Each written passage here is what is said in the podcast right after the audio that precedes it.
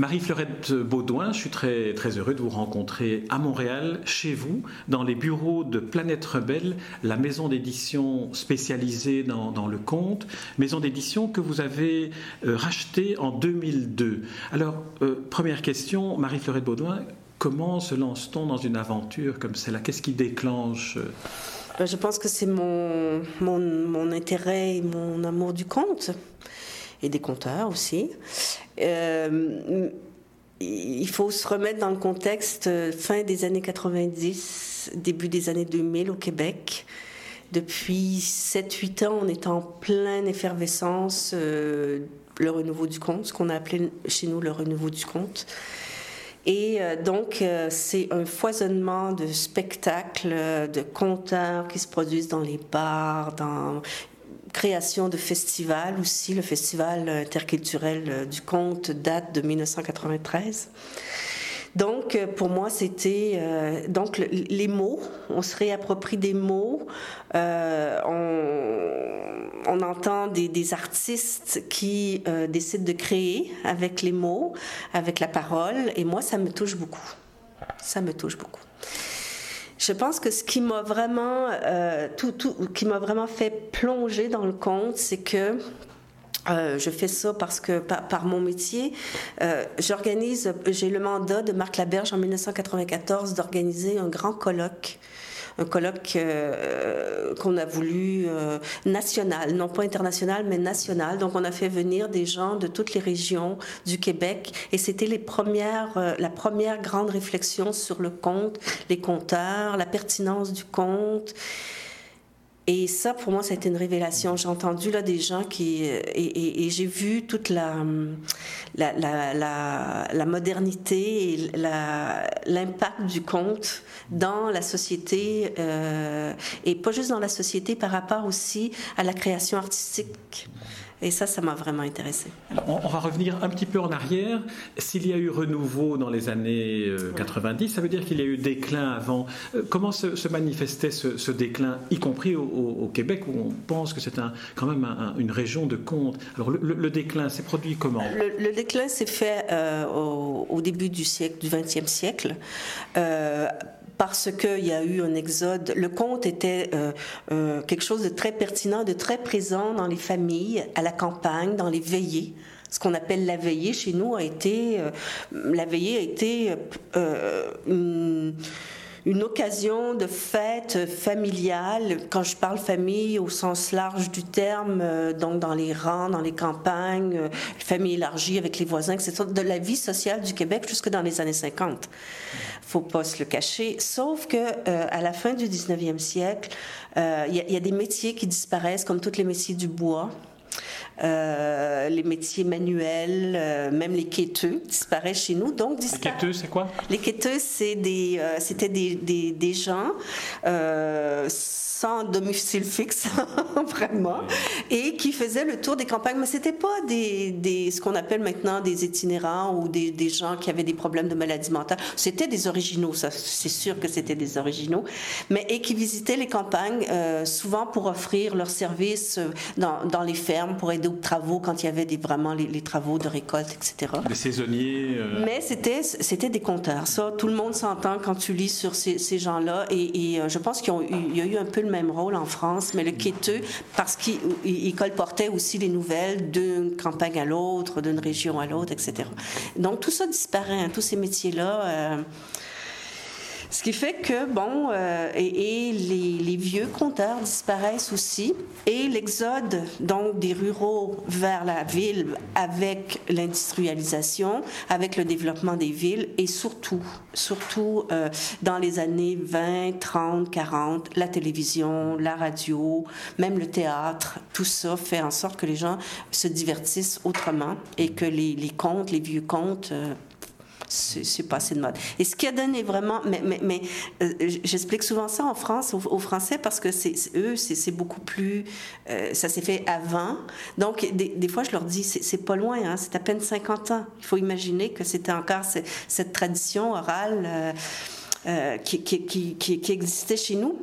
Ce qui a donné vraiment le, coup d'envoi de, du conte, c'était vraiment la Révolution tranquille dans les années 60, où là, toutes les valeurs qui avaient cimenté, qui avaient forgé la, société canadienne-française, a pris le bar, là, on devenait moderne, on s'est ouvert sur le monde, et là, tous les, divertissements modernes étaient beaucoup plus intéressants. Fait les vieux, les vieux compteurs, là, Aujourd'hui, il y a une, nouvelle forme de, modernité dans la, dans la sociabilité, je dirais, qui sont tous ces, tous ces réseaux sociaux virtuels.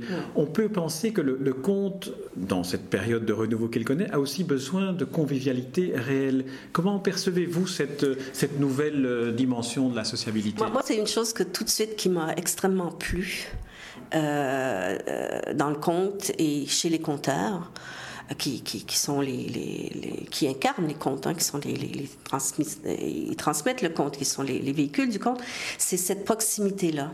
Et je me souviens euh, les résultats donc à, la fin des années 90, début des années 2000, quand vraiment il y a eu la multiplication des, des soirées de contes. Euh, les gens disaient, mais, mais, mais c'est tellement plus intéressant d'être en contact avec une personne humaine, d'avoir des vrais échanges, parce que même si le public parle pas, écoute, il y a des réactions, il y a, un réel échange, et ça, ça fait déjà, euh, même si la télévision n'avait pas... Euh, euh, avait 30, 40 ans, déjà les gens demandaient autre chose. Et ce qui était un phénomène qui, euh, qui a l'air être particulier ici au Québec, ce sont les jeunes qui se sont intéressés au conte. Euh, qui, eux, prenaient plaisir à ces échanges, à, se faire raconter d'où ils venaient, ces vieux contes, à reconnaître des accents. Il faut dire que nous autres, les Québécois, on est toujours en crise identitaire. On n'a pas réglé ça. Ce qui fait que ça, ça, nous nourrit. Mm. Donc, ça a eu beaucoup de succès. Et, moi, c'est ce qui m'intéressait dans ma démarche éditoriale. On, va y venir, on va y venir, on va y venir après. Mais revenons encore un, petit peu, si vous voulez bien, à, l'histoire récente du conte dans le, dans le Canada français. Euh, c'est une littérature de l'oralité, donc on peut dire c'est aussi une littérature de la fragilité. Comment euh, se fait la, préservation et la valorisation de, ces contes qui risquent de se perdre? Et, ça s'est fait ici comme ça s'est fait en France ou en Europe, c'est-à-dire par les livres. C'est que euh, à la fin du 19e siècle, on a eu des, écrivains. Il s'est organisé une écriture, une littérature, je dirais, euh, canadienne-française, avec des écrivains comme Louis Fréchette, Honoré de Beaugrand, Philippe Aubert de Gaspé, qui ont repris exactement comme Perrault ou les frères Grimm, mais avec 100 ans ou 150 ans plus tard, repris les contes, donc, qu'ils avaient entendus des vieux, euh, les contes qu'ils avaient entendus dans les campagnes et en tant qu'écrivains, tout ça, euh, ont voulu donc préserver euh, ces contes-là. Donc ça donne les, contes de Joe Violon, les anciens Canadiens, originaux et des Donc les contes, les vieux contes, dans ce qu'ils ont de plus original ou, je dirais, identifier vraiment les contes canadiens-français ont été préservés dans les livres. Et Ensuite, à partir des années 20, 30, 40, on a eu des collecteurs, des, gens, des, ethnologues, comme on a eu des très grands ethnologues, euh, Marius Barbeau, pour le, nommer, Luc Lacourcière, on a eu le Père Lemieux. Euh, Germain Lemieux chez les Ontariens, donc toutes les Franco-Ontariens, euh, toutes les, les, aussi donc de, l'Ouest, et le père Anselme Chiasson qui a fait le même travail avec euh, les provinces de l'Est, et, c'est comme ça. Donc, en fait, les, les contes sont euh, gardés dans des archives et sur des, des bandes sonores, parce que la grande majorité du collectage qui a été fait à partir des années 20 jusque dans les années 70 sont sur des bandes sonores. Alors vous avez évoqué, euh, Marie-Fleurette Baudouin, l'identité linguistique du, Canada français, mais on, peut aussi considérer que les origines du conte canadien sont beaucoup plus anciennes et remontent à l'époque des, des premiers habitants du, Canada. Comment se passe la transmission du métissage qui a eu lieu? Ben, Moi, je pense qu'il y a eu un métissage très important. Euh, je donne toujours une figure quand je parle de ça. Euh, je, vous dis, surtout pour ceux qui connaissent euh, donc le Québec, imaginez-vous, parce qu'il y avait eu tout un mouvement chez les premiers Français, ce qu'on appelle les colons encore ici, là, donc les premiers arrivants français qui déjà étaient en contact avec les, les Indiens. Et rapidement, il y a eu une immigration donc anglo-saxonne euh, et qui venaient des États-Unis aussi, etc. Donc, imaginez ces gens-là qui euh, souvent euh, couraient, on les appelait les coureurs de bois, donc qui, voyageaient à travers l'immense territoire qu'était le continent américain à cette époque-là et qui se rencontraient, par exemple, à, à, un carrefour de rivières et de bois, les soirées qu'ils pouvaient passer autour du feu, ces gens-là. Fait que c'est sûr. Donc, notre patrimoine oral est, est largement influencé et euh, enrichi par ce métissage, c'est sûr, ça c'est certain. Alors on va, en venir à, votre activité euh, actuelle, enfin actuelle depuis 2002, qui est euh, l'animation d'une maison d'édition du conte Planète Rebelle. Alors première question, comment fait-on les choix éditoriaux dans une maison d'édition qui se spécialise dans le conte? Euh, au début, quand j'ai repris euh, Planète Rebelle, la maison a été fondée par un conteur qui voulait, dans cette effervescence de créativité, de création, de, de spectacles et de, de qui émergeaient, donc on parle de la fin des années 90, 2000, euh, qui a voulu, comme beaucoup des conteurs actuels sont issus de la littérature, donc il, il, il a voulu donc publier ce qui se faisait, ce qui s'écrivait, ces, nouveaux spectacles ou ces soirées de contes, etc., ou ces, nouveaux répertoires qui se créaient par ces artistes-là. Et il n'y a pas un éditeur qui a voulu reprendre ça, il n'y a personne qui y croyait. Il fallait le vivre hein, pour y croire. Alors, euh, André, donc, a voulu tout simplement s'éditer. Et puis, donc, il l'a fait. Puis il s'est dit, ben, oui, bon, euh, c'est bon, euh, mettre ça en, en, écrit, donc en forme littéraire, mais c'est pas ça le conte. Donc, rapidement, il y a eu l'idée de joindre un CD qui étaient carrément des enregistrements live pendant les spectacles, pendant les soirées de contes, euh, que ce soit collectif, solo, etc., qui euh, témoignaient donc du travail de création ou de réécriture, parce que je parle de réécriture même des, vieux contes, des contes traditionnels. Que faisaient ces artistes-là? Alors moi, quand j'ai repris, donc il avait déjà publié, euh, c'était un CD avec un livret épais, il cherchait la forme. Moi, quand je suis arrivée, comme j'ai une formation scientifique, j'ai organisé des collections. Et la première collection était la collection Parole, où systématiquement, euh, on on, donc à la version écrite, mise en littérature, en gardant toujours un rythme quand même dans l'oralité pour respecter le travail de, de, des conteurs. Donc, on, joint un CD euh, qui souvent est, capté live en spectacle où on entend toute la dynamique donc euh, euh, la parole du conteur, mais aussi tout ce qui se passe avec le public. Alors tous les premiers livres de parole et on a 70 titres dans cette collection là avait cet esprit-là.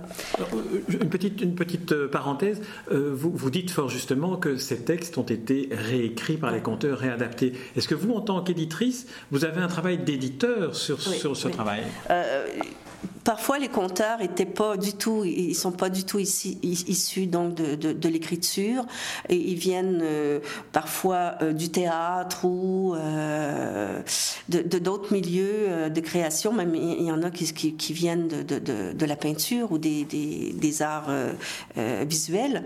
Alors donc ce qu'on a fait, ce qu'on a beaucoup fait et puis on le fait encore, c'est qu'on part des enregistrements qu'on fait donc euh, du racontage, et on écrit. On fait vraiment une transcription et on demande, on demande par exemple à l'auteur ou au conteur, conteuse de réécrire. De, de, de, faire un effort de mise en littérature de ces contes-là, parce que moi, je me dis, les écrits les paroles passent, mais les écrits restent.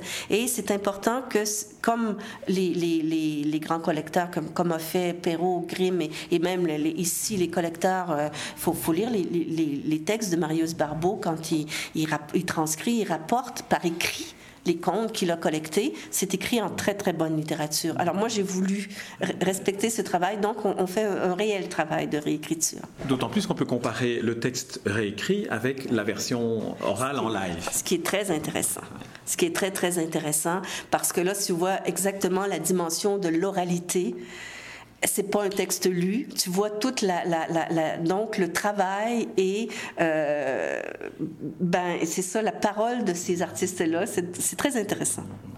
Alors là, là c'est la collection Parole. Alors vous avez aussi une, série de catalogues qui sont euh, jeunesse, qui sont adultes, qui sont un peu, un peu différents. Vous avez, comme scientifique, vous avez fait des catégories. Oui, fait, ben, ça c'est tout des, hasards quand on me proposait parce que comme euh, le, milieu du conte, les conteurs se développaient, donc il est arrivé toutes sortes de projets. Euh, par exemple, je vous ai parlé qu'il y avait le, conte, donc à la fin des années 90, qui, vraiment renaît, en tout cas sur scène, dans les lieux publics, qui a repris une parole publique. Mais il n'y avait pas que ça. Il y avait aussi des artistes qu'on appelle, nous, on a appelé les spoken word, c'est-à-dire c'est des artistes qui prenaient justement euh, euh, position sur la place publique, dans des spectacles, dans des festivals, avec des textes engagés. Donc ça, c'est des artistes qui souvent utilisent la parole, mais aussi parfois la vidéo, parfois la musique. Alors là, c'est oups, euh, et, et, pour moi, c'était des prises de parole aussi importantes que le racontage. Donc j'ai un peu fait évaluer, évoluer la la, donc la collection pour permettre à ces artistes-là, qui sont des narrateurs aussi. On est plus dans le récit de vie, alors là, on est plus euh, dans le récit de vie engagé. Vie ou dans la création, carrément dans la création littéraire ou dans la création narrative. On peut dire c'est de la création narrative parce que ces, artistes-là aussi, je les ai fait écrire. Mm. Mais souvent, eux, ils partent plus un peu comme les, poètes ou les slameurs, euh, partent d'un texte écrit. Mm. Et d'ailleurs, j'ai aussi publié avec la même façon en, demandant aux poètes, donc j'ai publié des poètes en leur demandant de, de dire, mais pas dans la lecture, mais de dire leur texte.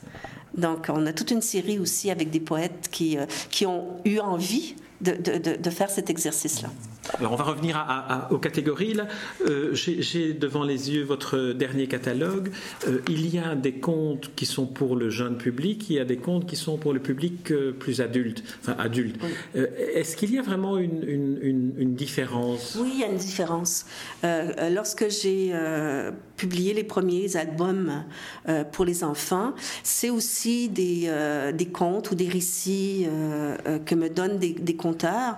Mais là, j'avais vraiment un objectif pédagogique. C'est-à-dire, je me suis dit, mais quel outil extraordinaire que le son, que la narration pour l'apprentissage de la lecture. Et donc, euh, pour, la, collection donc, qui s'appelle Conte et Fleurette, euh, le texte écrit est identique donc à la narration sur le CD, mot à mot. Euh, on, prépare d'abord toute la version écrite, la version donc finale avant de, là le compteur se remet en bouche. Sans que ce soit le défi c'est que sans que ce soit de la lecture faut que ça reste dans l'oralité. Bon c'est sûr qu'on fait des changements de dernière minute parce que le, parfois dans, dans, dans, la narration euh, à dire tu, tu, changes les mots c'est pas le même rythme etc mais c'est ça c'était le, défi c'est que ça soit parce que je voulais que ce soit une aide à la lecture. Et la poésie pour tout petit est venue un peu par hasard. C'est Renée Robitaille une conteuse qui euh, m'a apporté les textes d'une d'une amie qu'il avait, elle m'a dit, Mélissa, c'est absolument sublime. Et j'ai lu ça et c'est très, très beau. Et c'est vraiment, c'est de la poésie, mais qui s'adresse aux enfants, donc aux émotions, à l'imaginaire des enfants. Et euh, là, j'ai eu l'idée, euh, donc, avec ces albums-là, de créer une pièce musicale par poème. Bon, les livres ont 16, 17, 18 poèmes à peu près. Et chaque poème est accompagné d'une composition originale qui donne une ambiance, une couleur à chaque, poème. Donc ça fait vivre à l'enfant une expérience sensorielle. Alors, euh, euh, Marie-Fleurette Baudouin, j'aimerais qu'on termine cet entretien en évoquant deux, deux, livres. Un livre qui est le livre que vous avez présenté euh, hier ou avant-hier, je ne sais plus, à Montréal, de Janie Pascal, dans lequel elle a fait une sorte de compilation et réécriture des contes traditionnels du Canada français. Alors, c'était très, très émouvant d'entendre Marie Catpoche, pour, le, pour les non-canadiens, raconter certains, certains contes, et puis elle est très émue. Oui, bah, Pascal, euh, pendant.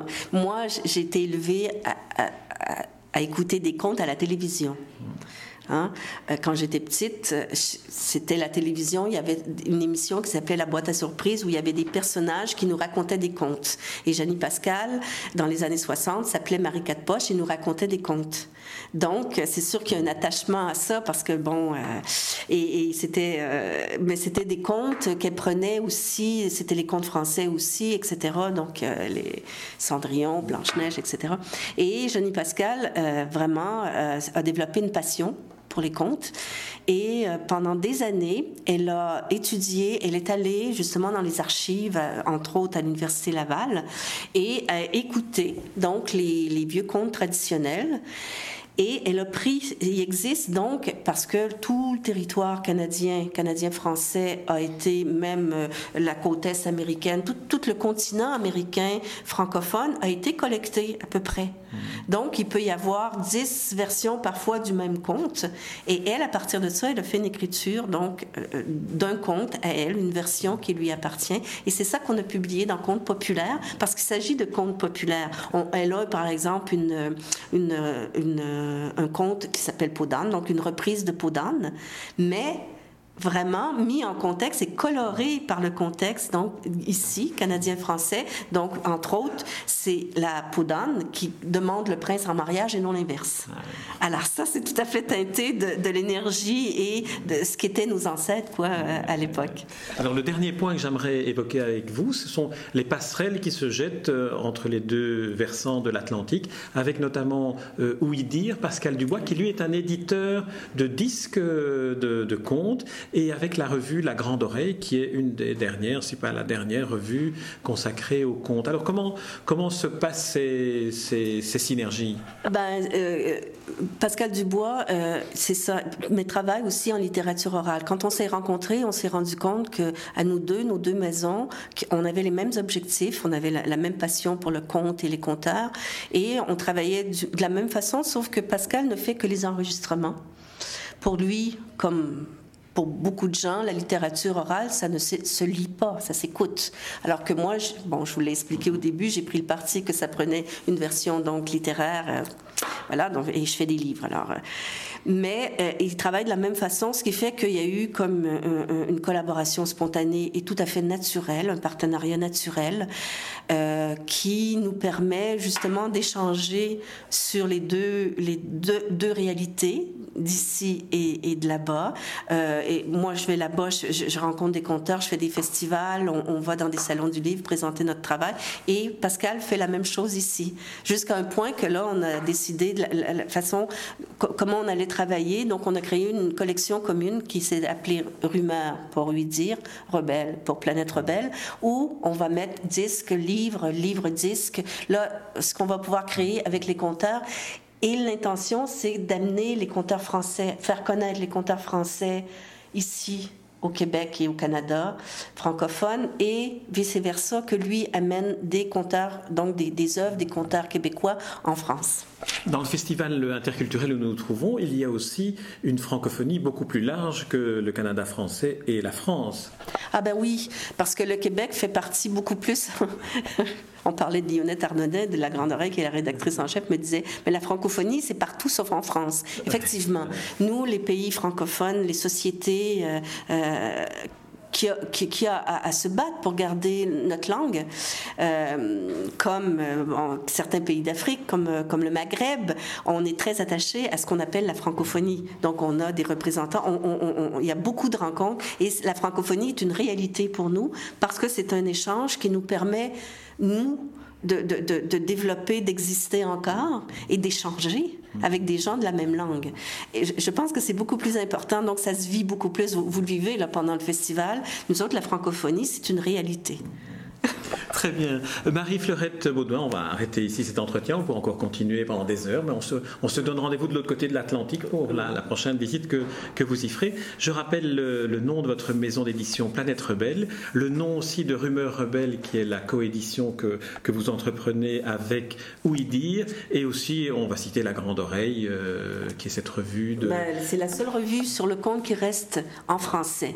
Donc, euh, pourquoi pas, justement, puisque cette cinéma synergie a été spontanée entre nos trois structures et eux sont tout à fait emballés par l'idée qu'il y ait un travail québécois ou qu'il y ait une représentante du Québec et, moi, ça me permet vraiment d'aller en France, d'être reçue, de vivre vraiment puis, et, pour, et de faire connaître mon travail et j'espère développer le marché aussi là-bas.